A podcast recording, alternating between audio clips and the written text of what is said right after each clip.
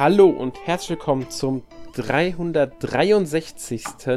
NMAC Podcast. Heute mit mir Alex. Und für unser heutiges Thema habe ich mir zwei Gäste eingeladen. Hallo Jonas. Hallo Alex. Und Sören. Hallo Sören. Hallo ihr beide und hallo Hörer. Ja, wir wollen heute ein wenig auf das Jahr 2020 zurückblicken. Ähm, so kurz nach Weihnachten, noch vor Silvester, äh, haben wir uns gedacht, besprechen wir doch einfach mal, was war dieses Jahr so besonders. Äh, wenn der Podcast erscheint, ist es ja, ich glaube, müsste der 30. sein, Ta der Podcast hier erscheint, also ist ja, wirklich kurz vor Silvester. Ähm, da wollen wir einmal so ein bisschen über das Jahr 2020 sprechen, das ja dann doch etwas anders war als normalerweise. Ähm, Oder weniger. ja, ich meine, jeder weiß warum. Ähm, Corona, Covid hat halt, Pandemie hat halt das Jahr verändert ein bisschen in vielerlei Hinsicht. Es ähm, hat sich auch, hat natürlich auch Auswirkungen auf den Gaming-Bereich gehabt. Spiele wurden verschoben, Messen wurden ganz abgesagt oder nur digital veranstaltet. Ähm, was nicht unbedingt immer, äh, muss man sagen, direkt negativ war. Also gerade die digitalen Messen fand ich zum Teil sehr interessant. Ähm, ich fand es auch sehr interessant, dass ähm, viele Dritthersteller dann statt die E3 mitzunutzen, ihr eigenes Event im Juni und Juli veranstaltet haben. Ähm, bin ich mal gespannt, wie sich das auf die nächsten Jahre dann auswirkt, ob da die E3 nicht an Bedeutung mhm. verliert, weil die ja sowieso schon die letzten Jahre immer wieder geschwächelt hatte und die Publisher haben jetzt gemerkt, dass sie mit ihren eigenen Livestream-Events eigentlich recht erfolgreich fahren können und das Publikum auch erreichen. Ohne die Kosten der E3 dabei zu haben. Und auf dem PC gab es ja dann sogar bei einigen dieser Events ähm, über Steam zum Beispiel oder ich glaube, ich weiß gar nicht, ob da Epic das auch gab im Epic Store, ähm, Demos zum Anspielen tatsächlich von den Spielen, die während diesen Messen gezeigt wurden. Ich glaube sogar auf der Switch waren ein paar von diesen Demos dann verfügbar, die halt normalerweise nur als Messedemos erscheinen. Was natürlich dann für jeden viel praktischer ist, weil man kann es einfach zu Hause spielen. Schon auf der Messe. Ich denke mal, da stimmt ihr mir zu, oder? Ja. Auf jeden Fall. Ja. Ähm, also man muss dazu sagen, nicht alles hat jetzt zwingend äh, absolut negative Aus, äh, ähm, Folgen gehabt, aber natürlich besonderes Jahr, alles anders. Und ähm, ja, klassische Messen haben da natürlich ein bisschen gefehlt. Darüber habt ihr in einem Podcast auch gesprochen. Ich glaube, Jonas, du warst dabei bei dem Podcast, oder? Du meintest zur E3 damals. Genau, zur E3 die 345. Nee, was stimmt, da war Sören dabei. Erik, Sören ja, und genau. Arne waren das, genau.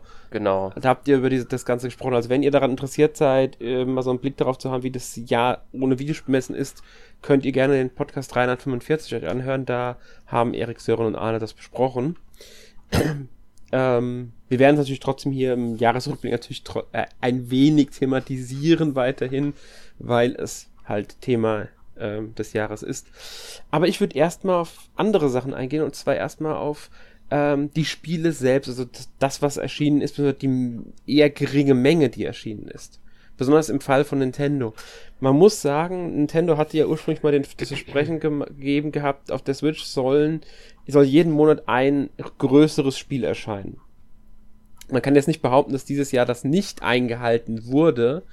Ähm, es gab schon einige größere Spiele, ähm, wenn man sich mal so die Spielelisten anschaut. Aber es gab auch Flauten, gerade von Nintendos Seite. Ich weiß gar nicht. Ich glaube, ich habe 13 größere Namen gezählt von Nintendo. Allerdings habe ich da auch Download-Spiele zum Teil mit reingezählt. Also auch sowas wie das jetzt im Dezember veröffentlichte Fire Emblem Shadow Dragon and the Light of The Blade of Light habe ich mit reingerechnet.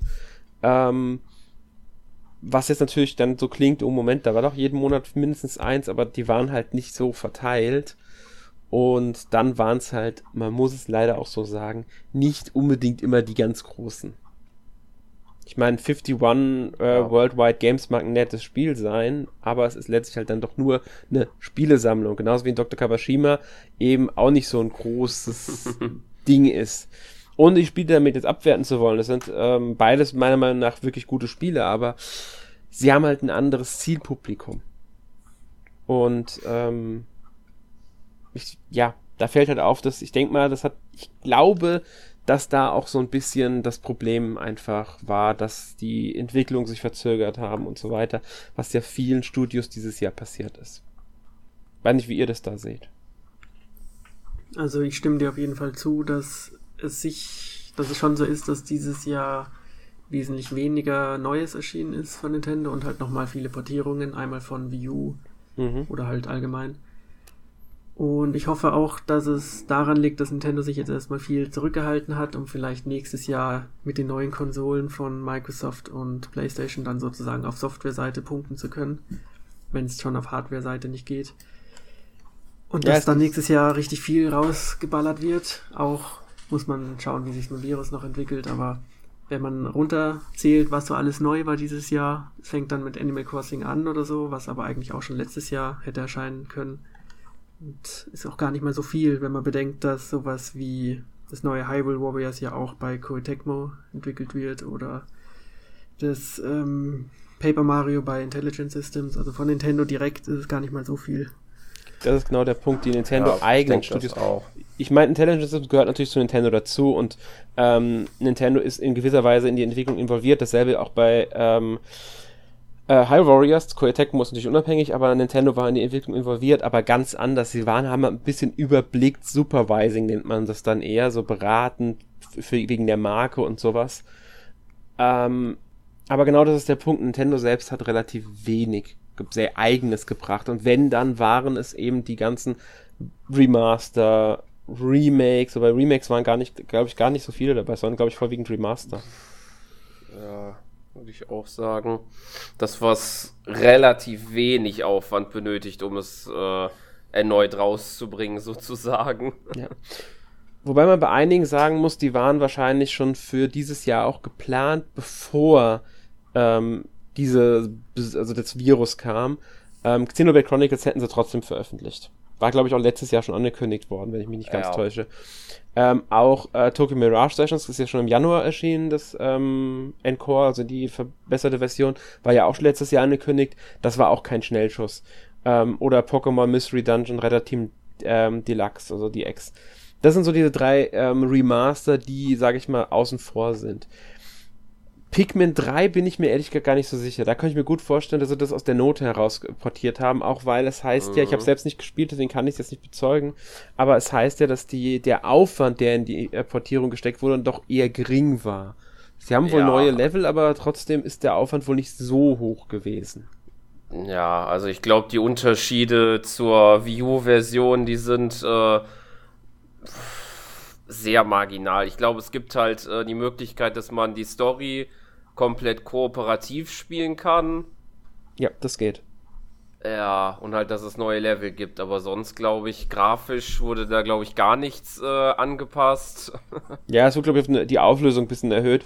Ähm, ja. Und die neuen Level sind ja auch noch gesondert. Die sind ja quasi ähm, nicht in der Kampagne ver verarbeitet. Und wenn ich mich nicht komplett täusche, sind das auch Level, die aus den Vorgängern genommen wurden, also aus Teil 1 und 2 und ein bisschen nur bearbeitet wurden oder sowas. Also man spielt auf alle Fälle die Helden der ersten beiden Teile. Ja, ähm, genau. Olimar und Louis oder wie die hießen. Genau. Ähm, ja. Aber da stimmt, der Aufwand war da nicht so groß. Und man muss es auch sagen, Fire Emblem Shadow Dragon and the Blade of Light, da haben sie ja mal so gut wie gar keinen Aufwand reingesteckt. Ja. Also, ich glaube, das, das war wirklich. ja. Also ich muss aber auch sagen, dass ich per se nichts habe gegen Portierungen dieser Art. Ich muss auch sagen, dieses Jahr habe ich eigentlich auf der Switch am meisten Portierungen von alten Spielen gespielt. Mhm. Was man aber kritisieren muss, ist teilweise die Preispolitik, vor allem von dann so einfachen Portierungen wie Pikmin 3, die dann halt nochmal für Vollpreis rausgeballert werden. Ja. Und das ist schon etwas krass. Ja. Ich bin der Meinung, Portierungen sind ähm, vollkommen in Ordnung, besonders wenn es Spiele sind, die vorher ein eher kleines Publikum erreicht haben. Sagen wir jetzt mal von der Wii U, weil die Wii U hat einfach keine große Nutzerbasis gehabt. Deswegen finde ich zum Beispiel die Veröffentlichung eines Tokyo Mirage Sessions vollkommen in Ordnung, finde ich sogar super, ehrlich gesagt, weil ich finde, das Spiel ist fantastisch und ein größeres Publikum sollte hier auch die Gelegenheit haben. Ich finde, sie haben da die Chance vertan, dem Spiel deutsche Texte zu spendieren, aber das ist ein anderes Thema. Ähm, Dasselbe gilt für mich auch bei Fire Emblem Shadow Dragon and the Blade of Light. Man muss halt bei dem Spiel wissen, dass man ein altes NES-Spiel bekommt, das nur minimale Verbesserungen bekommen hat. Ich persönlich würde ein Remake bevorzugen, deswegen habe ich es mir noch nicht gekauft. Auch ja. bei dem Spiel finde ich übrigens den Preis von, ich glaube, 5,99 für das, was man bekommt, ein bisschen zu hoch. Da wären wir, Ja. wären wir glaube ich, für 3 Euro hätte ich würde ich es mir kaufen. Für 6 Euro, auch wenn es jetzt nur 3 Euro sind, ist einfach für das, was ich damit anfangen kann, bei dem ich mir dann denke, wie lange ich es spielen werde, auch weil ich weiß genau, ich werde es nicht durchspielen, einfach zu teuer. Bei einem Pikmin finde ich es noch äh, ein extremeres Beispiel, weil hier haben sie ja wirklich ein Vollpreisspiel einfach nochmal rausgemacht und das ist halt einfach nicht, das ist das Spiel einfach nicht. Wenn man dann mal Ja. gleichsetzt, Super Mario 3D All-Stars, da haben sie jetzt auch nicht den größten Aufwand reingesteckt, aber mehr als in Pikmin und es sind drei Spiele und es kostet dasselbe. Da fehlt mir die Relation. Ja. ja. Ich weiß ja nicht, ob ihr es auch so seht. Ja, kann ich total verstehen. Ja. Aber wenn man ein Fan ist, dann sieht man es vielleicht nochmal anders. Ja, hallo. Ich will ja gar nicht sagen, wie gesagt, ich sage ja gar nichts gegen die ähm, Veröffentlichung der Spiele. Ich bin voll dafür, auch bei Pikmin 3, das Spiel ist alt genug, da kann man ruhig mal ein Remaster spendieren, auch um zu gucken, ob diese Reihe noch beliebt genug ist, ob da noch genug Interesse dran besteht. Aber wie du halt schon gesagt hast, der Preis ist halt dann schon ein bisschen, ja, ja. Aber gut. Wir können uns ja alle auch ungefähr denken, warum es gemacht wird, weil man muss die Kosten reinbringen und gerade dieses Jahr ist es ja dann doch wieder, man hat weniger Veröffentlichung, also muss ein Spiel mehr reißen als jetzt andere Spiele. Und ein Animal Crossing, das nun mal super erfolgreich war, und das war dieses Jahr verdammt erfolgreich, ähm, reicht nicht aus, um alles andere mittragen zu können. Ganz genau. Ja. Und Und ein Werkzeug, was sie ja dafür vermutlich auch genutzt haben, war diese zeitliche Limitierung von Ja. Mario 3D All-Stars beispielsweise. Ja, genau, es sind genau gesagt drei Spiele, die zeitlimitiert sind. Das sind einmal Mario 3D All-Stars, Super Mario äh, Bros. 35, das was ja ähnlich wie Tetris 99 so ein Battle Royale Spiel quasi ist. Und ähm, Fire Emblem Shadow Dragon and the Blade of Light. Alle drei werden nur bis zum 31. März angeboten, was ich bei digitalen Spielen halt überhaupt nicht verstehen kann. Bei Einzelhandelsversionen kann ich es verstehen, wenn sie Ja. sagen würden, wir bringen von Super Mario 3D All-Stars einfach nur ähm, die Version raus. Danach wird es nicht mehr nachproduziert. Wenn sie ausverkauft ist, ist sie ausverkauft, fertig. Würde ich verstehen. Bei Mario Bros. 35 kann ich es immer noch ein bisschen verstehen, weil sie sagen, der, die Server werden dann abgeschaltet. Und wenn man sich mal bedenkt, wie viele Spieler nach ein paar wenigen Runden davon wieder abgesprungen sind, ich spiele es hier selbst auch nicht mehr. Ich habe auch keine Lust Ja. mehr drauf. Es hat nicht diesen, diesen, diesen, diesen Zug wie Tetris 99. Aber bei einem Fire Emblem zum Beispiel, Shadow Dragon and the Blade of Light, da kann ich es halt überhaupt nicht verstehen. Weil sie bringen dieses Spiel endlich nach Europa, sondern in den Westen, Ja. und dann nehmen sie es nach gerade mal etwas mehr als drei Monaten, knapp vier Monaten wieder raus. Ja. Warum? Bin gespannt, ob Ich die denk dann mal nach auch den nicht- drei Monaten irgendwie nochmal kommen. Ich könnte mir Ja. vorstellen, zumindest bei dem Fire Emblem, dass er einen Remake planen. Dass er da wirklich Ja, dann ein richtiges Remake bringt. oder irgendwas, aber so ist es schon sehr fraglich. Ja. ja. Aber ich, ich, ich habe ja die wirklich die, ich habe ja die Vermutung, dass das Ganze aufs Geschäftsjahr abgezielt ist, weil am 31. März endet das Geschäftsjahr. Und zumindest mit Super Mario äh, 3D All-Stars kon konnten sie sich damit einen ziemlich sicheren äh, Gewinn sichern, weil es war klar, die Leute werden es in diesem Zeitraum kaufen, weil sie wollen diese drei Spiele auf ihrer Switch haben, weil es einfach auch drei super Spiele sind. Ich meine, so Mario 64 zwar veraltet, aber trotzdem Klassiker. Ähm, Mario Sunshine ich weiß, bei vielen umstritten, es bleibt aber immer noch ein gutes Mario-Spiel, ähm, wenn nicht sogar ein sehr gutes. Und Mario Galaxy ist halt auch äh, ein super Spiel. Dabei. Und dass so Mario Galaxy 2 fehlt, ist halt schade. Das ist auch noch so eine unverständliche Sache dabei. Die haben wir ja auch ausführlich besprochen im Podcast, als wir über die ähm, Collection gesprochen haben damals. Ich müsste bei der Podcast 351 war das. Ich hoffe Ähm, mal, dass, dass sich der Trend nicht fortsetzt. mit Ja, ich hoffe auch. Künstlichen Limitierungen. Ich auch. Aber sie haben halt dadurch bis zum Ende des Geschäftsjahres eine garantierte Einnahmequelle. Und gerade dieses Geschäftsjahr ist halt für Nintendo ein bisschen schwierig, weil sie verkam weniger Spiele rausbringen können durch einfach Produktionsverzögerung. Ähm, sie haben sowieso Verluste wahrscheinlich ein bisschen gehabt, wobei Animal Crossing gerade, da muss man auch wieder sagen, hat ihnen äh, äh, Covid auch ein bisschen Vorteile gebracht, weil Animal Crossing halt zu einem Ja. der großen Hits in dieser Zeit wurde. Neben Fall Guys auf der Playstation und PC, glaube ich auch, ich nicht, für für was als Fall Guys erschienen ist, ist gerade Animal Crossing durch die Decke gegangen und ein absoluter Hit geworden. Genauso übrigens wie Ring Fit Adventure. Trotzdem wollten sie nochmal so einen zusätzlichen Gewinn wahrscheinlich generieren. Deswegen haben sie es auf dieses Datum festgelegt. Weil in diesem Datum endet nun mal ihr Geschäftsjahr. Es ist, wie gesagt, meine Vermutung. Ich weiß es nicht sicher. Es ist aber sehr auffällig, wie ich finde. Ähm, dass die Spiele nochmal kommen, würde ich gar nicht ausschließen. Mich würde sogar nicht überraschen, wenn jetzt im Februar, da ähm, ist ja dann Zelda-Jubiläum, auch zu Zelda irgendwie sowas kommt, eine Collection. Was weiß ich, mit ein paar Zelda-Spielen. Vielleicht sogar allen 3D-Zeldas bis zu ähm, Twilight Princess. Eine Collection. Oder zwei Collections. Eine mit Ocarina of Time und Majora's Mask, die andere mit ähm, Wind Waker und ähm, Twilight Princess zum Beispiel. Könnte ich mir vorstellen, dass sie sowas bringen nochmal. Oder Portierung der HD-Version oder irgendwie sowas, die aber auch zeitlich imitiert werden. Weil, und das muss man halt sagen, Mario 3D All-Stars war erfolgreich. Es hat sich in nur zwölf Tagen über 5,2 Millionen Mal verkauft. Kann man nicht leugnen, das ist erfolgreich, oder? Ja. Ja. Ja. Auf jeden Fall. Mhm. Allgemein, ähm, um erstmal zu dem äh, zum anderen Thema zu kommen, ähm, die Switch war dieses Jahr wieder enorm erfolgreich. Sie hat sich einfach verdammt gut verkauft. Auch, muss man sagen, wahrscheinlich durch ähm, Covid befördert, weil viele Leute halt dann gedacht haben, die kaufen sich eine Switch, die kaufen sich Animal Crossing oder so. Ähm, alleine von April bis September hat sich die Switch über 12,5 Millionen Mal verkauft.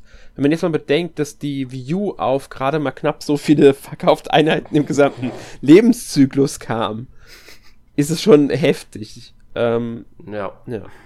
Ich meine, insgesamt liegt es jetzt bei 68,3 Millionen, die Switch. Wie gesagt, alles stand Ende September, weil da war halt letzte Geschäftsbericht von Nintendo. Und ist damit die zweitmeiste verkaufte Nintendo-Konsole nach der Wii. Das ist schon, finde ich, sehr. Und ich glaube, da geht es noch weit nach oben. Ich denke auch. Ja. Mhm. Der Nintendo-Präsident jetzt kürzlich gemeint, dass die Switch ungefähr ihre, die Hälfte ihres Lebenszyklus erreicht hat. Also rechnen Sie noch mit mindestens drei Jahren Switch. Und das. Also auf jeden Fall 100 Millionen, sage ich. Ich denke auch. Ja. Besonders wenn wirklich eine Switch Pro kommt, die ja immer wieder in Gerüchten gehandelt wird und auch jetzt beim Interview ist der Nintendo-Präsident auch dieser Frage eher ausgewichen. Also mich würde es nicht überraschen, wenn wir nächstes Jahr eine Switch Pro bekommen würden. Vielleicht hätten sie auch die dieses Jahr schon bringen wollen, aber sie mussten zu verschieben, weiß man ja auch nicht. Das ist alles so. Was sollte eigentlich dieses Jahr kommen? Was wurde verschoben? Zum Beispiel ist ja auch ähm, das Super Mario 3D World plus Bowser's Fury erst nächstes Jahr im Februar angesetzt. Da hätte es mich nicht überrascht, wenn das auch schon dieses Jahr hätte kommen sollen zum Jubiläum von Super Mario. Ja. Und stattdessen haben, sie halt nicht fertig bekommen und deswegen haben sie gesagt, sie bringen, was weiß ich, vielleicht ist deswegen Pikmin erschienen, vielleicht ist deswegen Hyrule Warriors dieses Jahr erschienen, statt nächstes Jahr zum Jubiläum von Zelda. Kann man alles nur spekulieren, natürlich. Ja, ähm, um bei den Verkaufszahlen zu bleiben, reden wir mal über Animal Crossing, was ja dieses Jahr wohl der absolute Überhit für Nintendo war. Und das können wir nicht ignorieren, das Spiel über 26 Millionen Mal verkauft in nur sechs Monaten. April bis September. So, ja. Wobei ich glaube, da müsste sogar seit Launch gezählt sein, weil es ist ja schon März erschienen, also die paar Tage aus März sind, glaube ich, schon mit eingerechnet in die Zahlen. In die 26 Millionen.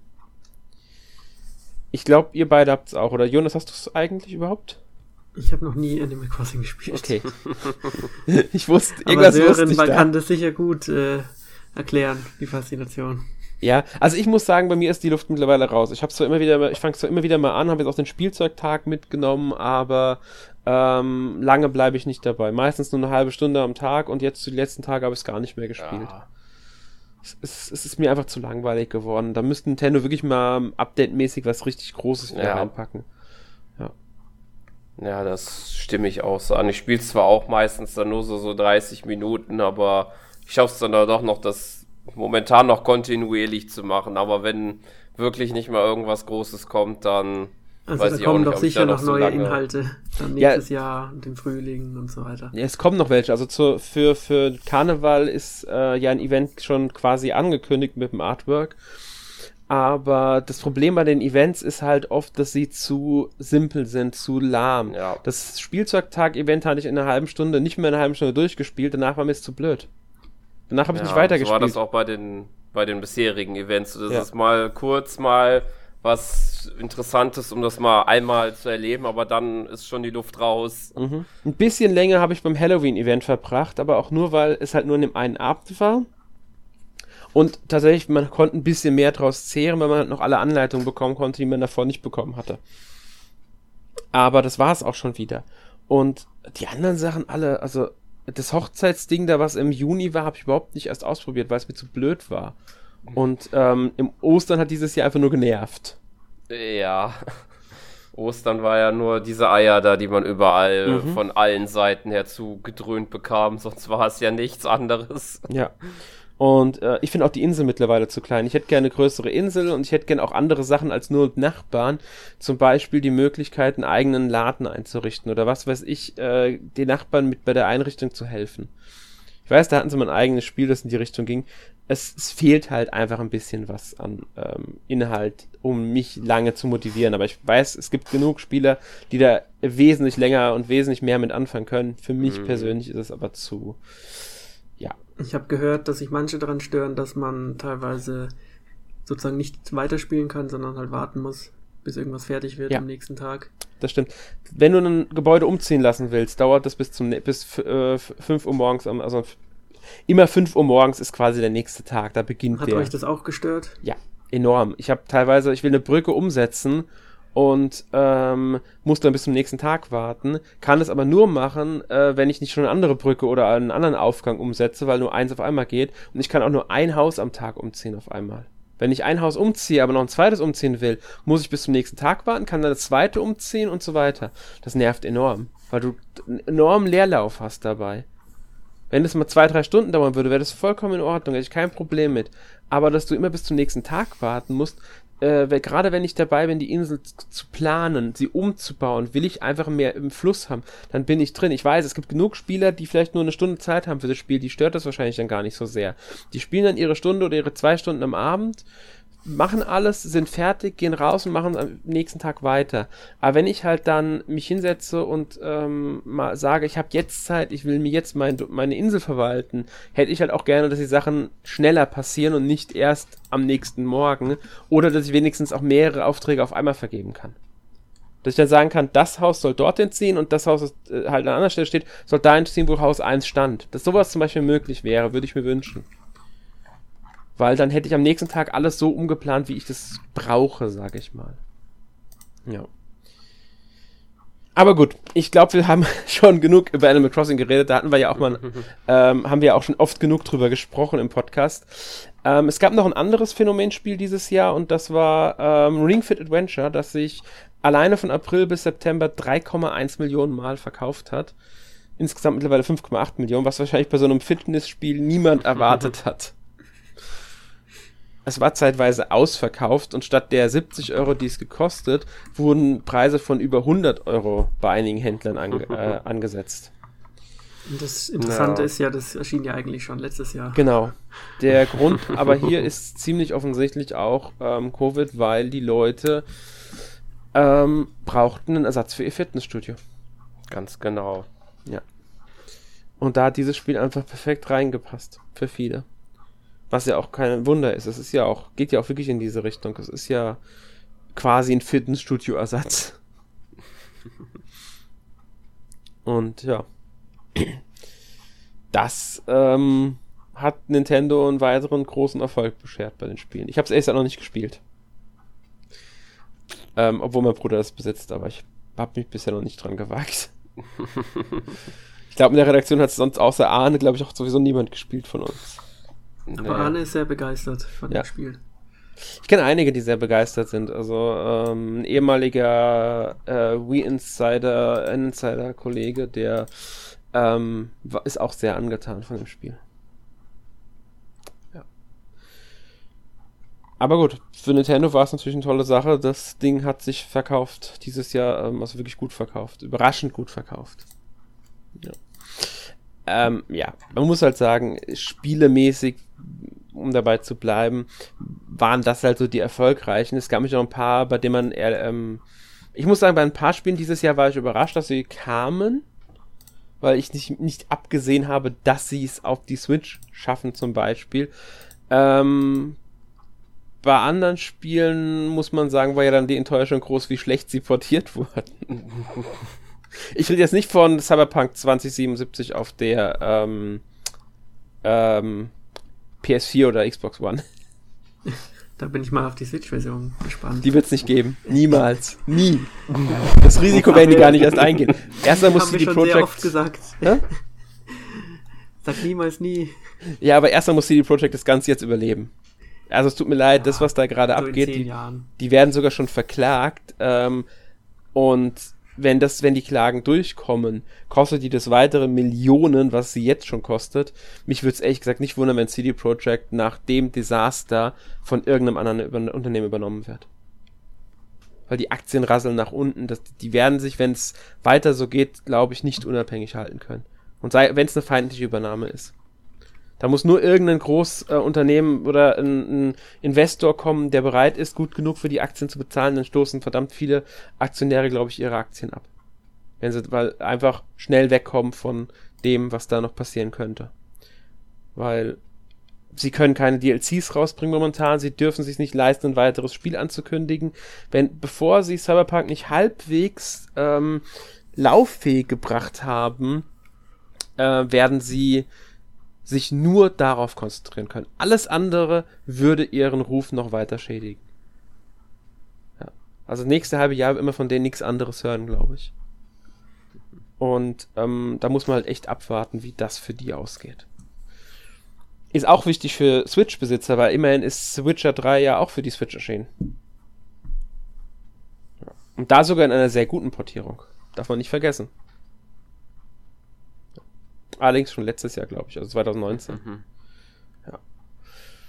Ja, dieses Jahr sind halt dafür so Spiele wie Doom Eternal auf die Switch gekommen. Die ist nicht so überraschend. Doom war ja auch schon auf der Switch, aber trotzdem äh, mit einiger Verzögerung. Ich glaube im März für die anderen Systeme und jetzt im Dezember für die Switch. Ja. Oder auch ähm, hier ähm, The Outer Worlds. Aber The Outer Worlds soll ja auch sehr, sehr schlecht sein, die Portierung.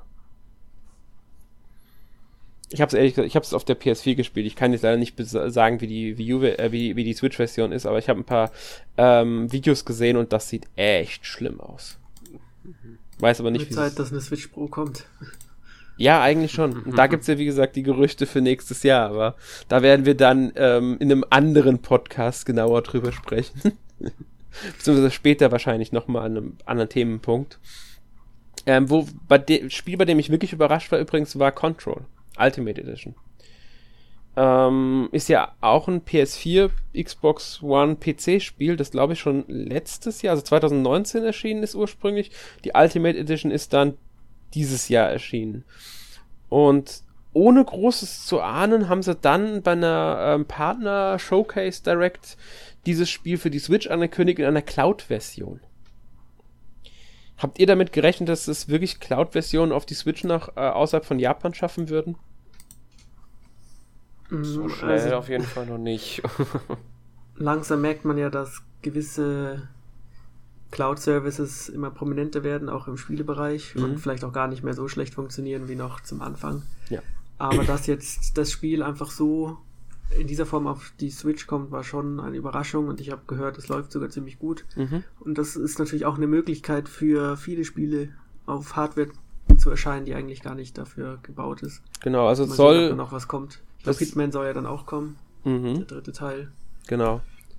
Äh, es soll wirklich gar nicht so schlecht laufen und zwar in der ähm, im Performance-Modus. Also es gibt wohl noch einen ähm, also Performance-Modus soll recht gut laufen, wenn ich es richtig im Kopf habe und der Qualitätsmodus nicht so gut. Oder war es umgedreht? Ich bin mir nicht ganz sicher. Aber einer soll wohl eher mau sein und für die Switch einfach nicht geeignet sein. Der andere Modus soll überraschend gut laufen auf der Switch. Hat keiner mit gerechnet.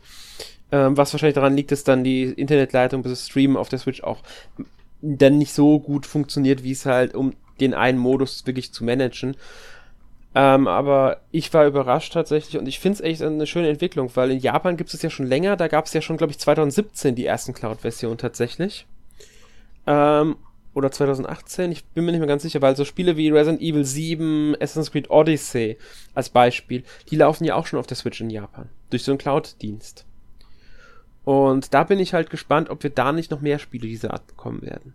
auf der Switch. Weil die Entwickler sparen sich in gewisser Weise eine Komplettportierung. Sie müssen es nur für, in der Cloud-Version zum Laufen bringen und nicht auf der Switch-Hardware. Das könnte vielleicht wirklich ein Zukunftsmodell werden. Ja. Bin ich mal gespannt. Ich bin auch gespannt. Ist halt die Frage, ob es genug Interesse erzielt hat, das Spiel. Ja. Ich meine, im Gegensatz dazu gab es ja trotzdem auch viele weitere andere Portierungen von Spielen. Allerdings muss man halt auch wirklich sagen, die meisten davon haben schon ein paar Jährchen auf dem Buckel. Also die sind keineswegs ähm, PS4, Xbox One Material. Die meisten davon sind sogar schon PS3 Spiele gewesen. Ich meine jetzt was wie Bioshock, Borderlands, Burnout Paradise, Catherine, Crisis ist sogar PS3 war das glaube ich auch äh, ursprünglich, wobei es damals ja auf der PS3 sehr schlecht lief wohl. Ähm, oder noch älter mit Devil May Cry 3 zum Beispiel, ein PS2-Spiel. Ähm, Trials of Mana war ja ein komplettes Remake, muss man sagen. Das war ja keine Portierung oder Remaster, das war ja ein komplettes Remake, das sie gebracht haben. Aber man muss sagen, die Switch hat dieses Jahr ein recht ähm, umfangreiches Line-up gehabt an Spielen. Aber dafür sehr viele Remaster, Portierungen und ein paar Remakes darunter. Und neue Spiele halt dann doch Abgesehen vom Indie-Bereich. Im Indie-Bereich ist sowieso abge... Also Indie-Bereich ziehe jetzt alles, was rein im Download-Shop erschienen ist. Ähm, und nicht von einem der großen Publisher kommt. Ähm, da ist ja eh abgegangen. Da ist ja durch die, die, die Decke gegangen, wirklich, was da erschienen ja. ist, wieder mal. Wobei man auch sagen muss, da sammelt sich so viel Müll an in diesem E-Shop. also Qualitätssicherung hat Nintendo gar keine mehr, habe ich das Gefühl. Ja. Das stimmt. Ich glaube, da war es ja auch noch ein äh, Podcast-Thema von euch mit äh, dem E-Shop. Genau, da hatten wir vor einiger Zeit, ich weiß gar nicht mehr, wann das jetzt genau war. Da hatten wir vor einiger Zeit auch drüber gesprochen, ähm, dass der E-Shop, ähm, das war Podcast 333, ähm, mhm. das, ja. was für ein Problem wir mit dem Nintendo eShop haben. Da ging es halt auch um die, das darf einmal darum, dass er zu unübersichtlich ist, aber auch, dass er zu überfüllt einfach ist. Ähm, und das merkt man auch daran, dass einige Hersteller hingehen, um Aufmerksamkeit auf ihre Spiele zu lenken, dass sie diese dann mit 90% Rabatt anbieten oder so. Damit es schön weit nach oben rutscht bei den Angeboten. Mhm. Das finde ich schon sehr interessant. Das ist bei einigen Spielen wirklich schade, weil diese Spiele einfach diesen mega ähm, Verramschen, nenne ich es jetzt mal, nicht verdient haben. Das ist einfach, ähm, die Qualität der Spiele ist einfach besser als das, was es dann kostet. Weißt du, für 99 Cent ein Spiel haben, das eigentlich ein Top-Ding ist und mindestens seine 10, 15 Euro wert wäre, ähm, finde ich schon sehr schade. Wenn es sich sogar noch ein noch größeres Spiel ist, das eigentlich 25 oder so kostet. Finde ich, finde ich wirklich schade dann bei solchen Spielen. Aber gut, der E-Shop ist halt einfach ein Problem, der so mhm. voll ist. Ja. Ähm, ich ich, ich stelle euch jetzt immer mal eine Frage. Ähm, Sören, die als erstes. Ich denke mal, du hast auf der Switch dieses Jahr relativ viel gespielt. Ist dir denn irgendwas bewusst im Kopf geblieben, abseits der ganz großen Titel? Also kein Hyrule Warriors, kein äh, Doom oder sowas, sondern wirklich eher so, ja, was nicht so den, eine Marke hat oder einen gro äh, absolut großen Namen dahinter hat. Mm Also jetzt von Spielerseite her oder? Von Spielerseite her. Äh, also es gab äh, zwei Titel, die ich dann nennen würde, wobei der eine ist, ich weiß nicht, ob man das jetzt schon als große Marke zählt. Das ist, ähm, nämlich ja, äh, wobei ich fange erstmal an, was definitiv keine große Marke ist. Äh, und zwar ist es ein Indie-Titel und zwar war das äh, äh, Super Mesh es war zwar nicht das beste Spiel, aber mich hat die, die Mechanik an dem Spiel fasziniert. Diese Methode, dass man zwei Spiele fusionieren kann, dass dann immer wieder neue Sachen rauskommen dabei. Ja, ich habe den Test von dir ähm, gelesen, den wir auf der Seite haben. Finde ich klingt nach einem sehr interessanten Spielprinzip, das ähm, mm. Ganze. Mag vielleicht nicht ganz zu Ende gedacht sein oder so. Vielleicht hatten sie auch genau. nicht die genau. Möglichkeiten, finanziell da ähm, mehr rauszuholen. Weiß man ja bei sowas dann leider nie. Genau. Aber ähm, das Konzept fand ich sehr interessant. Ja. Und das andere? Äh, ja, wobei da bin ich mir nicht sicher, ob man das jetzt so als große Überraschung abseits des großen Titels zählt, weil das wäre Snack World, die Schatz der Gold, nur es ist ja eigentlich von Level 5 und ich hatte es ja schon im letzten, letzten Podcast angesprochen äh, über die eShop-Empfehlung und äh, finde es wirklich, wenn man mit Freunden zusammen ist, unter anderem, aber auch allgemein die abgedrehte Story ist wirklich äh, sehr genussvoll, finde ich. Ich stimme dir dabei zu und ich würde es auch gar nicht zu den Großen dazu zählen, auch wenn es Level 5 ist, die natürlich jetzt ein etwas größerer Name sind wegen Layton mhm. und Yokai Watch und genau. so.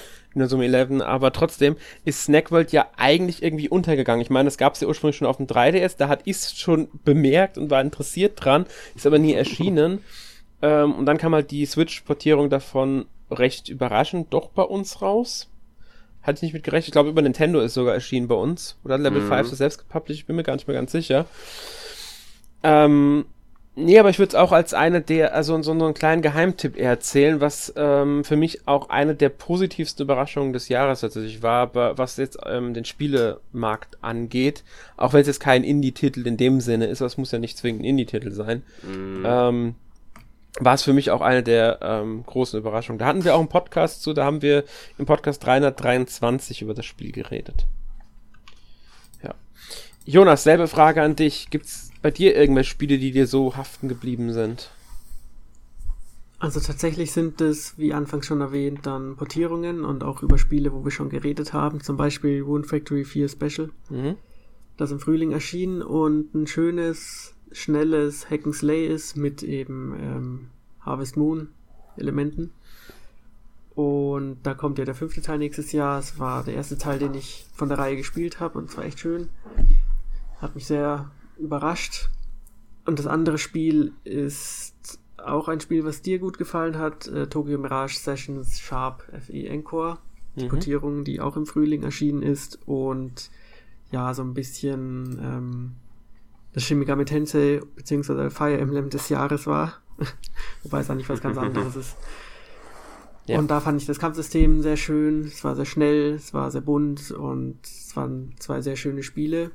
So und sowas hätte ich mir eigentlich noch mehr gewünscht im Laufe des Jahres, aber zu beiden Spielen gab es auch Podcasts, einmal die 319 und die 320. Genau. 319 war Tokyo Mirage Sessions und ähm, 320 war Rune Factory 4. Habe ich, äh, also auch Rune Factory habe ich übrigens sehr, sehr gerne gespielt. Ähm, Finde ich ein sehr tolles Spiel. Ich freue mich auch schon auf den fünften Teil nächstes Jahr. Ähm, ich habe ehrlich gesagt jetzt auch überlegt, was bei mir so haften geblieben ist. Und ähm, wenn ich jetzt wirklich von großen Publishern und so weggehen muss, fällt mir spontan gar nicht so viel ein. Dabei habe ich eigentlich relativ mhm. viel gespielt tatsächlich. Ähm, aber ja, es ist, es ist gar nicht so viel. Meine größte Überraschung des Jahres war wahrscheinlich Immortals Phoenix Rising, weil ähm, in der Redaktion haben wir auch so ein bisschen Skepsis gegenüber dem Spiel gezeigt, nachdem wir die Trailer gesehen hatten, so, ah ja, wird halt so ein typisches Ubisoft-Spiel mit, äh, bei dem sie Zelda nachmachen. Ich habe das getestet dann auf der PS5 und ähm, also ich habe nicht die Switch-Version gespielt, deswegen kann ich dir leider nicht viel sagen, aber auf der soll es ja auch sehr gut laufen. Ähm, und ich war echt angetan von dem Spiel. Ich habe es jetzt durchgespielt und sogar äh, platiniert, tatsächlich, weil es mir einfach, es hat mir unglaublich viel Spaß gemacht, dieses Spiel, weil es erzählt seine Geschichte schön mit viel Humor, es ist witzig, das Kampfsystem macht Spaß, ähm, es, es hat eine schöne Welt, die auch ähm, meiner Meinung nach lebendig wird. Klar, man kann wieder Punkt für Punkt abgrasen, aber ich bin auch so oft auf Sachen gestoßen, ohne dass ich vorher wusste, dass es da mich erwartet und war dann überrascht, was für ein, das wieder da ein Rätsel ist. Dann gibt's geheime Quests, du findest die Quests nicht in einem Questlog oder so. Du, du kommst an einen Punkt, Zeus und Prometheus erzählen irgendwas zu dem Ort, in dem du bist, und auf einmal ist eine Quest freigeschaltet und du hast irgendeine Aufgabe, die du zu erfüllen hast. Dann kriegst du einen Questmarker, wo du hin, wo du die Sachen finden kannst. Ähm, Du kriegst aber auch keine allzu großen Belohnungen manchmal für diese Quest, sondern einfach nur eine kleine Geschichte rund um die griechische Mythologie. Und schon das motiviert aber, und das finde ich macht das Spiel sehr gut, es motiviert verdammt gut und es profitiert halt von der schönen Geschichte. Ähm, deswegen bin ich auch schon gespannt auf die DLCs tatsächlich, die sie angekündigt haben. Besonders weil zwei davon auch ähm, neue Wege gehen. Das eine geht halt ähm, die haben beide neue Helden dann. Das eine entfernt sich sogar von Griechenland und geht in die chinesische Mythologie und der andere DLC wird, wird zwar bei Griechenland bleiben, aber neue, Hel also neuen Charakter haben und ähm, beim Gameplay Änderungen einführen. Das wird eine andere ähm, Art des Spiels sogar fast schon. Deswegen war das so eine meiner großen Überraschungen jetzt, die auch für die Switch erhältlich sind. Deswegen ne-, nenne ich es jetzt, auch wenn ich es nicht auf der Switch gespielt habe. Ähm, ansonsten müsste ich jetzt meine Spielliste durchgehen, weil ich habe dieses Jahr ähm, wahrscheinlich viel zu viel auch ein bisschen äh, an Indie-Kram ähm, gerade auch getestet. War viel, muss ich sagen, auch dabei, wo ich gedacht habe, so, ah, ja, okay, die waren jetzt nicht so prall. Ähm, ein paar, ähm, aber auch die mich wirklich positiv überrascht hatten, ähm, bei denen ich mir nicht so viel erwartet hatte. Ich habe auch im Strategiebereich relativ viel gespielt, glaube ich. Ähm, also sowas wie Jurassic World Evolution oder ähm, wie hieß es? Railway Empire, glaube ich, heißt mhm. es. Genau, ja. Railway Empire. Die haben mich zum Beispiel auch auf der Switch gerade jetzt positiv überrascht. Da war mir klar, das sind wahrscheinlich recht gute Spiele, aber sie haben mich überrascht damit, was es auf der Switch ist. Ähm, um jetzt mal bei Unbekannteren zu sein, würde ich Street Cat's Tale erzählen, was eine sehr emotionale Geschichte erzählt. Oder auch ähm, Agatha Christie's The ABC Murders, was einfach ein tolles ähm, Krimi-Adventure ist mit Hercule Poirot. Und Good Job von Nintendo selbst, das kleine ähm, Puzzlespiel, da hat mir auch sehr, sehr gut gefallen, muss ich sagen. Ähm, und für Horrorfans kann ich noch so Coma 2 empfehlen. Ist ein sehr schönes koreanisches Indie-Horrorspiel um die mal, einfach mal um ein paar auch genannt zu haben. Ähm, mein, man kann natürlich jetzt nicht alle Spiele nennen hier. Wir, wir, wir wollen es jetzt nicht äh, zu sehr übertreiben im Jahresrückblick. ähm, wir haben auch bei weitem nicht alles gespielt, was dieses Jahr erschienen ist. Müssen wir natürlich auch alle ganz klar sagen. Ähm, deswegen können wir auch nicht auf alle Spiele eingehen. Ähm, ja.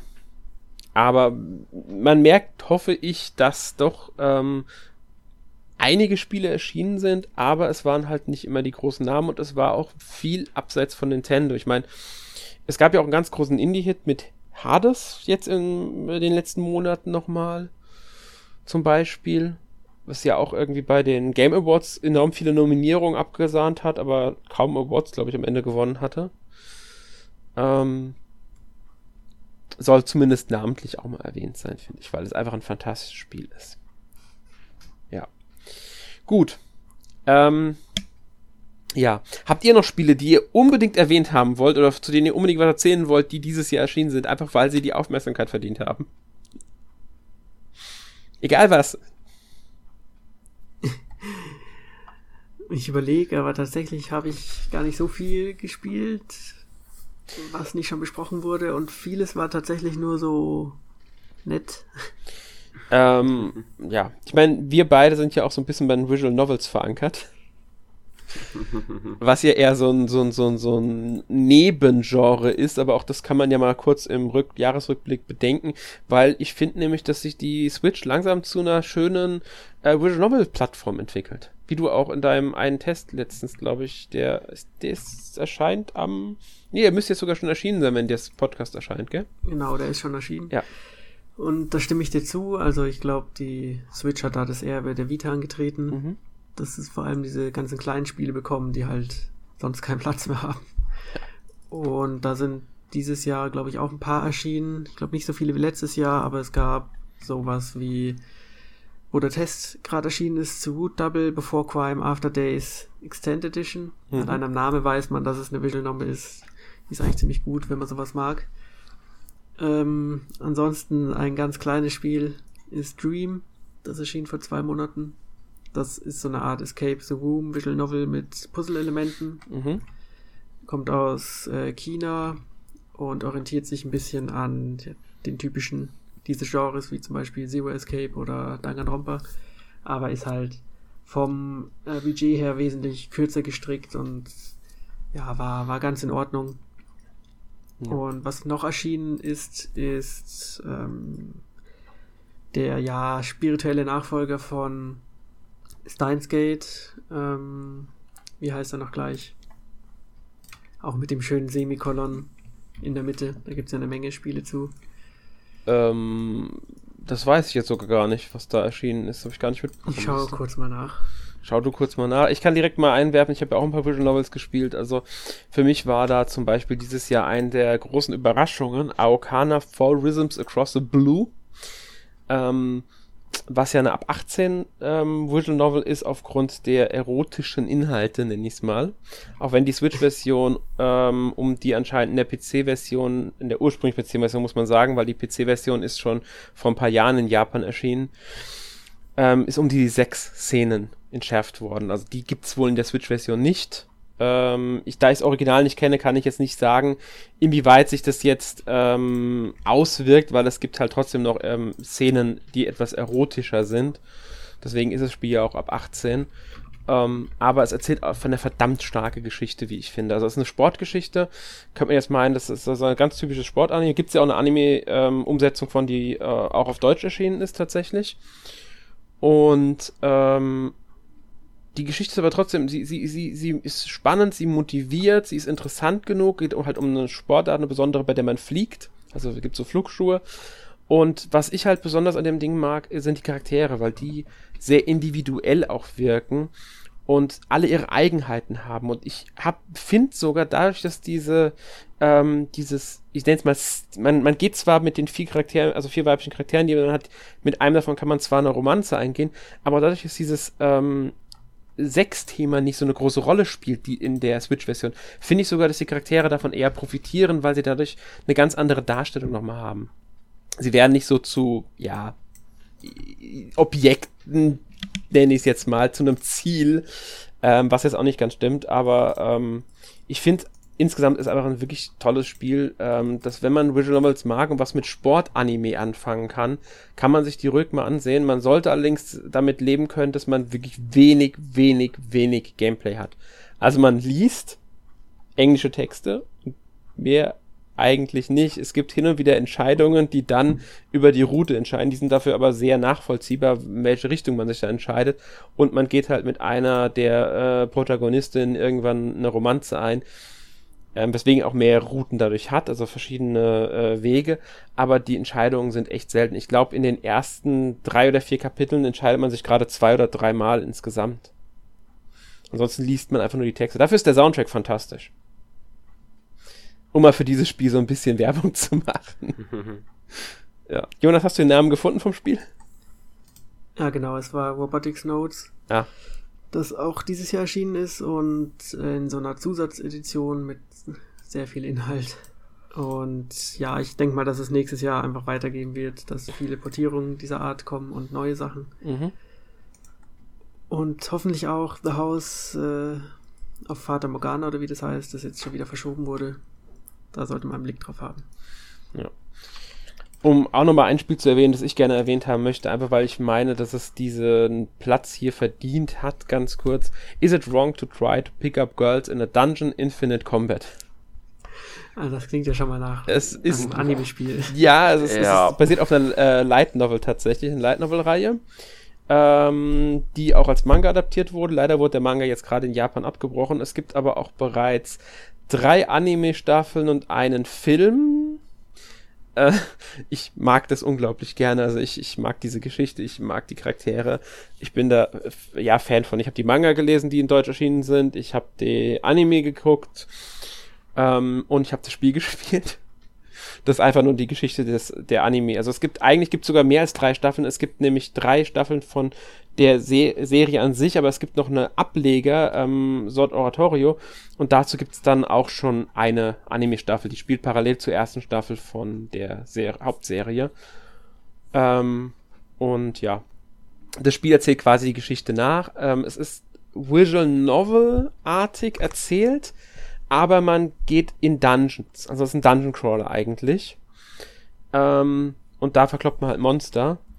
Da gibt es dann Nebenmissionen, Hauptmissionen und aber alles zwischendrin ist wie eine Visual Novel aufgebaut. Also mit wie, wie geredet, wie, wie halt die Dialoge stattfinden und so weiter. Alles ganz klar Visual Novel. Nur halt mit, ähm, dass man halt auch Waffen einkaufen kann, die verbessern kann, Materialien sammelt, Quests löst und Dungeon Crawling halt macht. Mit einem eigentlich recht spaßigen Action-Kampfsystem.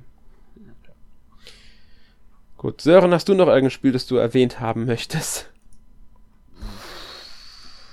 Ich glaube ich jetzt nicht mehr. Ich könnte halt noch sagen, von meinem letzten großen Highlight, was ja auch den äh, Editors Choice bekommen hat, das war äh, Hyrule Warriors Zeit der Verheerung. Aber ich glaube, zu dem Titel, äh, ich glaube, das erklärt sich dann soweit.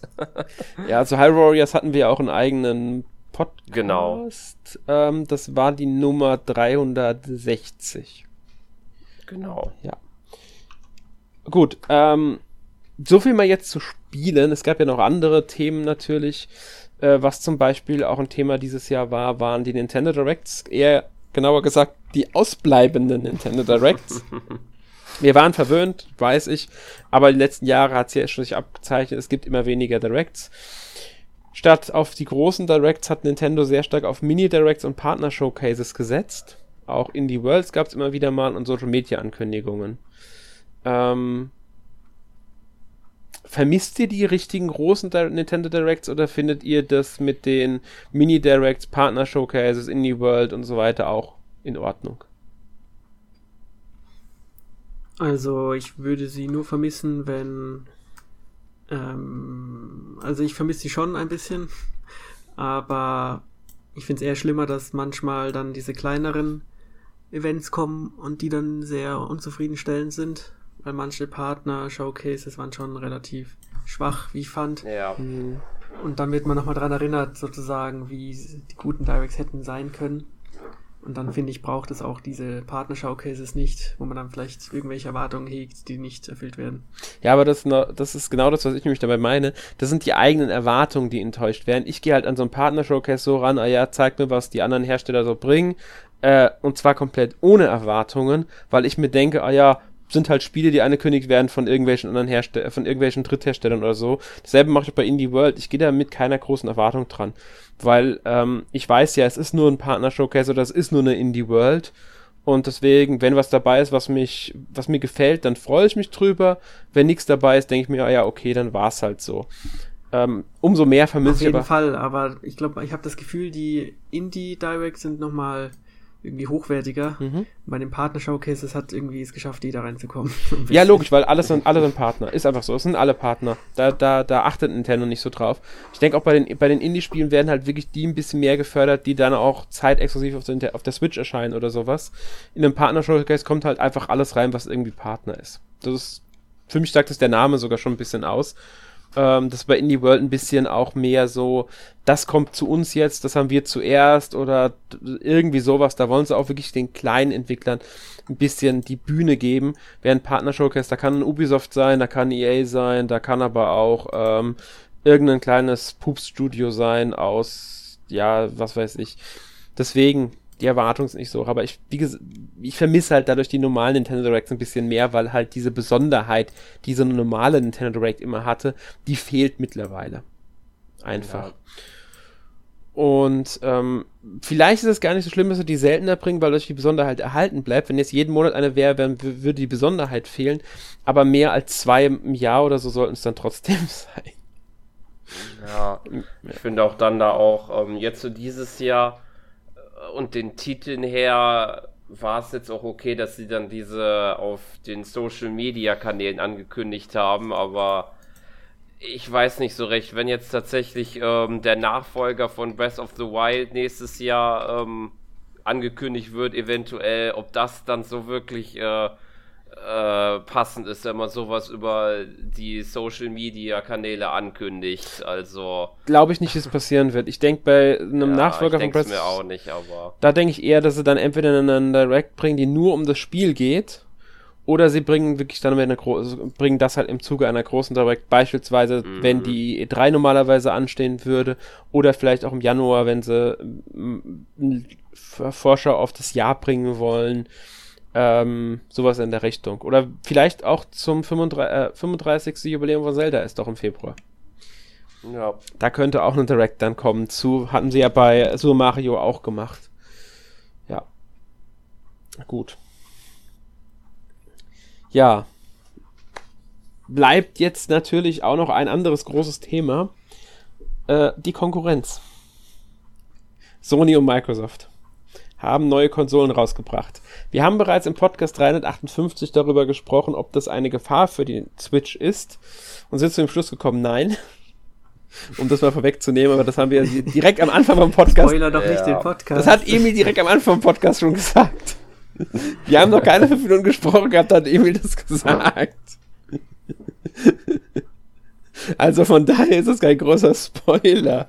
Es lohnt sich trotzdem anzuhören, weil wir da sehr auch ausführlich drüber reden, was denn so die Unterschiede sind und so weiter. Also wenn ihr da interessiert seid, könnt ihr euch den äh, anhören. Wir gehen da schon so ein bisschen detailliert drauf ein. Ähm, ein wichtiges Ereignis war es dieses Jahr. Beide Konsolen sind äh, trotz der Problematik dieses Jahr erschienen, wenn auch beide einen nicht so runden Start hingelegt haben. Ich sag nur die Vorbesteller-Problematiken, ähm, die es da gab. Ähm, allerdings gab es die auch bei PC mit den neuen Grafikkarten von ähm, den verschiedenen Herstellern. Da gab es ja äh, dieses Jahr allgemein wohl Probleme, wenn es um Vorbestellungen geht. Ich glaube, Apple hatte mit den iPhones auch irgendwie Probleme bei den Vorbestellungen. War ja alles immer sehr schnell vergriffen. Ähm, ja, also ich muss sagen, um bei Sony Microsoft mal was zu sagen, ich habe bisher nur die PS5 ausprobiert, ich besitze die PS5 und ich bin sehr zufrieden mit der Konsole. Besonders wegen dem Controller, der quasi das, ähm, wie nannte sich die neue Rumble-Funktion der Switch ursprünglich? Dieses HD Rumble. Genau, HD Rumble hat halt Sony jetzt weitergedacht und zwar deutlich weitergedacht. Ähm, bei der PS5 mit dem DualSense Controller funktioniert das so fantastisch. Also gerade Astro äh, Boy, Astrobot, Astrobot glaube ich heißt, äh, ist so ein tolles Spiel. Gerade durch diese auch diesen Controller. Es ist, ist jede ähm, auch Demon's Souls muss man sagen, es fühlt sich anders an, je nachdem, wo man läuft. Das Rumblen. Wenn ich bei, bei, bei mit, mit meinem kleinen Roboter äh, über normalen Boden laufe, ist es anders, als wenn ich über Metall laufe. Was natürlich durch den Lautsprecher im Controller noch unterstützt wird, weil ein anderes Geräusch rauskommt. Oder wenn ich ähm, den Gacha-Automaten im Spiel bediene, muss ich den wirklich bei der Schultertaste mehr Druck aufwenden, um den runterzuziehen und die Kugel dann zu zerbrechen ebenfalls. Da ist wirklich dann ein Widerstand drin und der ist unterschiedlich je nachdem, was man gerade macht und so. Manchmal lässt die Taste sich komplett ganz normal einfach durchdrücken und manchmal kommt da wirklich ein richtiger Widerstand. Man muss Kraft aufwenden und, und das ist wirklich, wirklich cool, weil ähm, ganz anderes Gefühl. Also da hat, muss man echt sagen, das ist eine enorme Weiterentwicklung dessen, wie sich Spiele auch am Controller anfühlen. Ja. Hat Nintendo natürlich Vorarbeit geleistet mit dem HD Rumble, aber Sony hat es halt jetzt weitergeführt und ähm, ich meine sogar mit eigenen Rumble-Motoren in den Schultertasten und das spürst du halt auch und richtig, richtig cool. Ja. Um hier auch mal die Ge Konkurrenz zu loben. Ich bin ja eh äh, ein Multiplattform-Zocker. Ich zocke ja auf allem, was geht und was ich besitze und deswegen, ähm, ja, muss auch mal erlaubt sein. Besonders bei einem Jahresrückblick. Ähm, ja. Dann ist vielleicht noch zu erwähnen, dass es dieses Jahr ein paar Jubiläen gab, oder? Wir hatten da ein paar, wenn ich mich recht erinnere. Nein, ich weiß es. Natürlich. Du weißt es ganz genau. Natürlich weiß ich es ganz genau. Ich habe ja auch die Liste für uns intern geführt. Es sind alles Jubiläen, die äh, fast alle älter sind als ich. Von dem her ja. habe ich da kaum nostalgische Gedanken ja. zu. Das ist, Witzige ist, kein einziges davon ist älter als ich. ist das witzig? Ja, weil ich bin alt und das sehe ich als ich sehe es jetzt mal als ähm, Witz an, weil alles andere wäre traurig. ich muss es jetzt als Witz ansehen, es geht nicht anders. Ähm, ja, ja, wir hatten halt zum Beispiel. Genau, es ist hauptsächlich Hardware.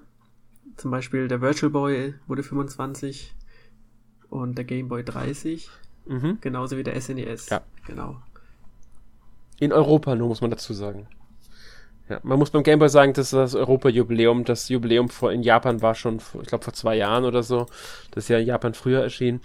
Ähm, viele 25er, 30er und 35er sind dieses Jahr halt gewesen. Also 25 Jahre Virtual Boy, 30 Jahre Game Boy und SNES, 25 Jahre auch Tales of-Reihe. Da hatten wir auch ein Special auf der Seite übrigens zu. Zu eigentlich fast allem. Ich glaube, außer zum Virtual Boy haben wir zu allem was gehabt. Entweder Podcast ja. oder Artikel. Oder beides. Bei Game Boy und äh, SNS hatten wir ja beides. Und natürlich das Mario Bros. Ähm, Jubiläum dürfen wir ja auch nicht vergessen. Mit seinen 35 Jahren. Ja. Ähm, nächstes Jahr wird es, glaube ich, noch ein bisschen schlimmer, was die Jubiläen angeht. Ich glaube, da kommen noch mehr. Da stehen nämlich neben Zelda auch, ähm, ich meine, wenn ich mich nicht komplett täusche, haben wir nächstes Jahr 15 Jahre Wii, äh, 10 Jahre 3DS. Ich weiß gar nicht, wie viele Jahre jetzt GBA, weil der GBA müsste, glaube ich, dann 20 Jahre sogar schon wieder sein oder so. Ja, es müsste 20 Jahre schon wieder sein oder 15 Jahre. Ich bin mir, ich bin mir gerade nicht ganz sicher. Es gab ein paar Jubiläen. Ich habe eine Liste, die äh, irgendwo und da habe ich mir das mal äh, aufgeschrieben. Ähm, also es sind auch nächstes Jahr wieder so ein paar Jubiläen dann, ähm, die anstehen. Ich glaube, fast alle Nintendo-Konsolen haben irgendein Jubiläum, das ähm, rund ist, beziehungsweise fünf ist. Also ich glaube, 3DS, GB, GBA, N64, NES und GameCube. Wobei NES, glaube ich, Europa war und der ganze Rest war tatsächlich Japan-Jubiläum. Also erst Veröffentlichungsjubiläum. Und die Wii auch wegen halt, weil die ist ja eben selben Jahr bei allen erschienen. Ja. Also, ähm, nächstes Jahr ist das Jahr der Jubiläen, wenn man so will. ja. Gut. Wahrscheinlich mal einfach so jetzt, ich würde sagen, wir sind durch mit unserem kleinen Jahresrückblick. Ähm, aber bevor wir ja zu Ende sind, nochmal von euch. Habt ihr noch abschließende Worte zu unserem Jahresrückblick, zu diesem Jahr? Ein Fazit vielleicht, was die, das Jahr in Switch, Nintendo-Sicht betrifft. Also ich fand, es war ein sehr vielseitiges Jahr, auch wenn es vielleicht nicht das beste Jahr der Switch war. Vielleicht sogar eins der schwächeren bisher. So ähnlich würde ich es auch sagen. Es war außergewöhnlich. Äh, es war vielleicht nicht schlecht, vielleicht, also gut war es glaube ich auch nicht. Es war außergewöhnlich. Besonders würde ich es jetzt auch nicht bezeichnen, weil dann wäre es ja gut. Außergewöhnlich würde es mich treffen. Mhm, kann ich euch zustimmen. Also natürlich durch die besondere Lage war es ähm, außergewöhnlich durch das Ganze, was da abgeht mit der Pandemie. Und ähm, das hat natürlich viel verändert dadurch. Ähm, es war ein okayes Jahr. Ich würde auch sagen, es war vielleicht das bisher schwächste Jahr für die Switch, auch wenn ich trotzdem sehr viel auf der Switch gespielt habe. Aber ich habe halt nicht nur Spiele gespielt, die dieses Jahr erschienen sind. Ähm, und deswegen, ähm, ja, ist halt so dieses Jahr gewesen. Aber man kann sagen, es gab trotzdem genug Spiele, es gab genug Ereignisse, man hat auch Ankündigungen gehabt und wir können uns alle auf ein Jahr 2021 freuen, in dem dann hoffentlich wieder von Nintendo ein paar größere Hits erscheinen, wie zum Beispiel jetzt ein Super Mario 3D ähm, World, das ja ähm, bereits im Februar für die Switch erscheint. Oder auch Persona 5 Strikers kommt ja auch dann schon im Februar, glaube ich. Genau. Ja. Ähm, und vielleicht auch schon nächstes Jahr dann eins der meist erwarteten Spiele, also Breath of the Wild 2, beziehungsweise Nachfolger von Breath of the Wild, oder auch ein, ja, vielleicht hört man von Metroid auch mal wieder was. ich sag nicht, dass das erscheint, ich sag nur, man hört wieder was von dem Spiel. Oder von irgendeinem Metroid-Spiel. Interessanterweise arbeiten die Entwickler von ähm, dem Port von Metroid 2 für den 3DS momentan an zwei Spielen. Ich will jetzt nicht sagen, dass Metroid da Entwicklung ist, aber vielleicht haben sie ja eine Überraschung für Nintendo-Fans. Man darf ja hoffen. Das stimmt. ja. Gut, damit schließen wir unseren Jahresrückblick ab. Ich hoffe, er hat euch gefallen. Ähm, und ich komme zur obligatorischen Frage. Sören, was hast du letzte Woche gespielt? Ja, ich kann es eigentlich recht kurz machen, da wegen Feiertage und Weihnachten und so die Woche jetzt ich nicht so viel zum Spielen komme. Ich habe, äh, wie gesagt, eigentlich nur Animal Crossing New Horizons gespielt, um da unter anderem den Spielzeugtag etwas, ja, mehr anzugucken, hauptsächlich. Was versteht man denn unter dem Spielzeugtag? Äh, zum einen gibt es das Rentier namens Chris, ähm, der einem die Auftrag, den, den Auftrag gibt sozusagen, dass man Geschenke verteilt an die Bewohner, nachdem man, glaube ich, für ihn Geschenkpapier gemacht hat, was äh, nur als so eine Bastelanleitung ist. Da muss man ein paar Mal die Bäume schütteln, um Weihnachtskugeln zu bekommen, die man an die Tannenbäume normalerweise hängt. Und äh, dann kriegt man so einen Sack, äh, der halt gefüllt ist mit den Geschenken, die man dann an die einzelnen Bewohner verteilt. Und danach kann man dann halt noch ähm, an die Bewohner noch ein eigenes Geschenk sozusagen geben, was man dann tauscht und bekommt dann von denen ein Geschenk zurück. Ja. Es ist quasi Weihnachten. In Animal Crossing. Genau. ja, ganz genau. Ich fand das Event nicht so toll, aber okay. Habe ich auch gespielt, muss ich sagen. Ja. Natürlich. Ja. Gut, Jonas, was hast du gespielt? Ich habe jetzt äh, Is 8 Lacrimosa of Dana durchgespielt. Hat mir sehr gut gefallen. Und dann habe ich mit Yakuza 3 angefangen, was schon ein bisschen anstrengend ist, weil es halt jetzt nicht das moderne Yakuza ist, wie man es vielleicht kennt von den neuen Teilen oder halt den neuen Remake, sondern halt eher doch nochmal ein PlayStation 3 Spiel, auch wenn es remastered ist. Aber ich denke, ich werde es trotzdem weiterspielen. Aber Is 8 kann ich nur empfehlen, gibt es auch für Switch. Ja, ich war in der Israel immer interessiert, aber ich wird, glaube ich, bis heute nicht einen Teil gespielt. Ja, dann kannst du bis Januar warten, dann kommt ja der neunte Teil endlich. Ich weiß. Und die sind schon. Da warte ich auch. Die sind gar nicht so schlecht.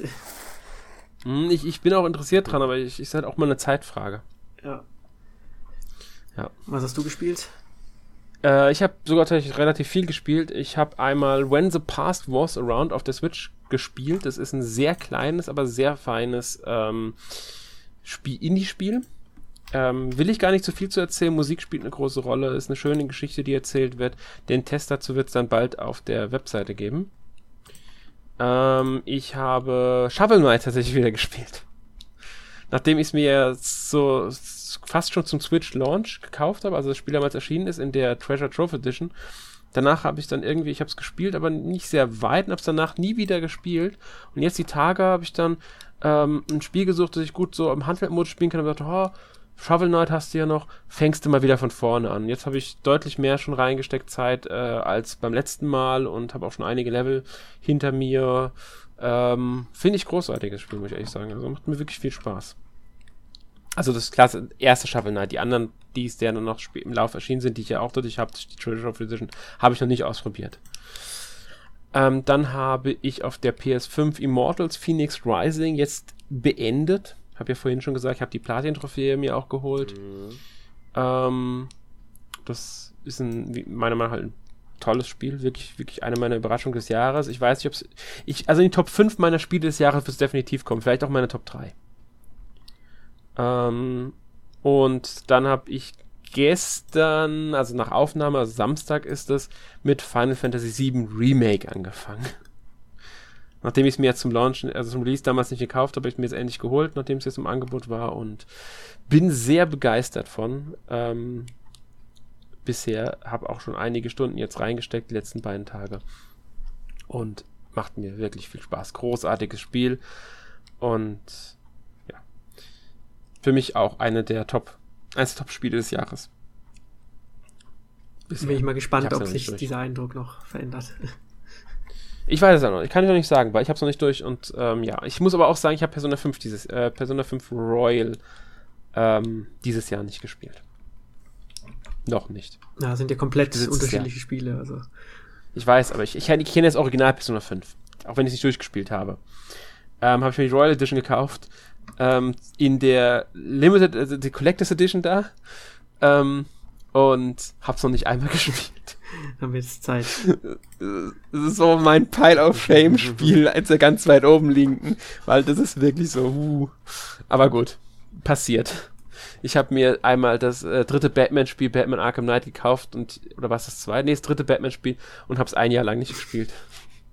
Das Deus Ex, das äh, erste von den neueren Deus Ex auf der PS3, habe ich auch ein Jahr liegen lassen, bis es gespielt Ich glaube, das kennen die meisten. Und ich habe mir beide, ich habe mir beide Spiele jeweils in der Limited Edition bis in der Collector's Edition gekauft gehabt.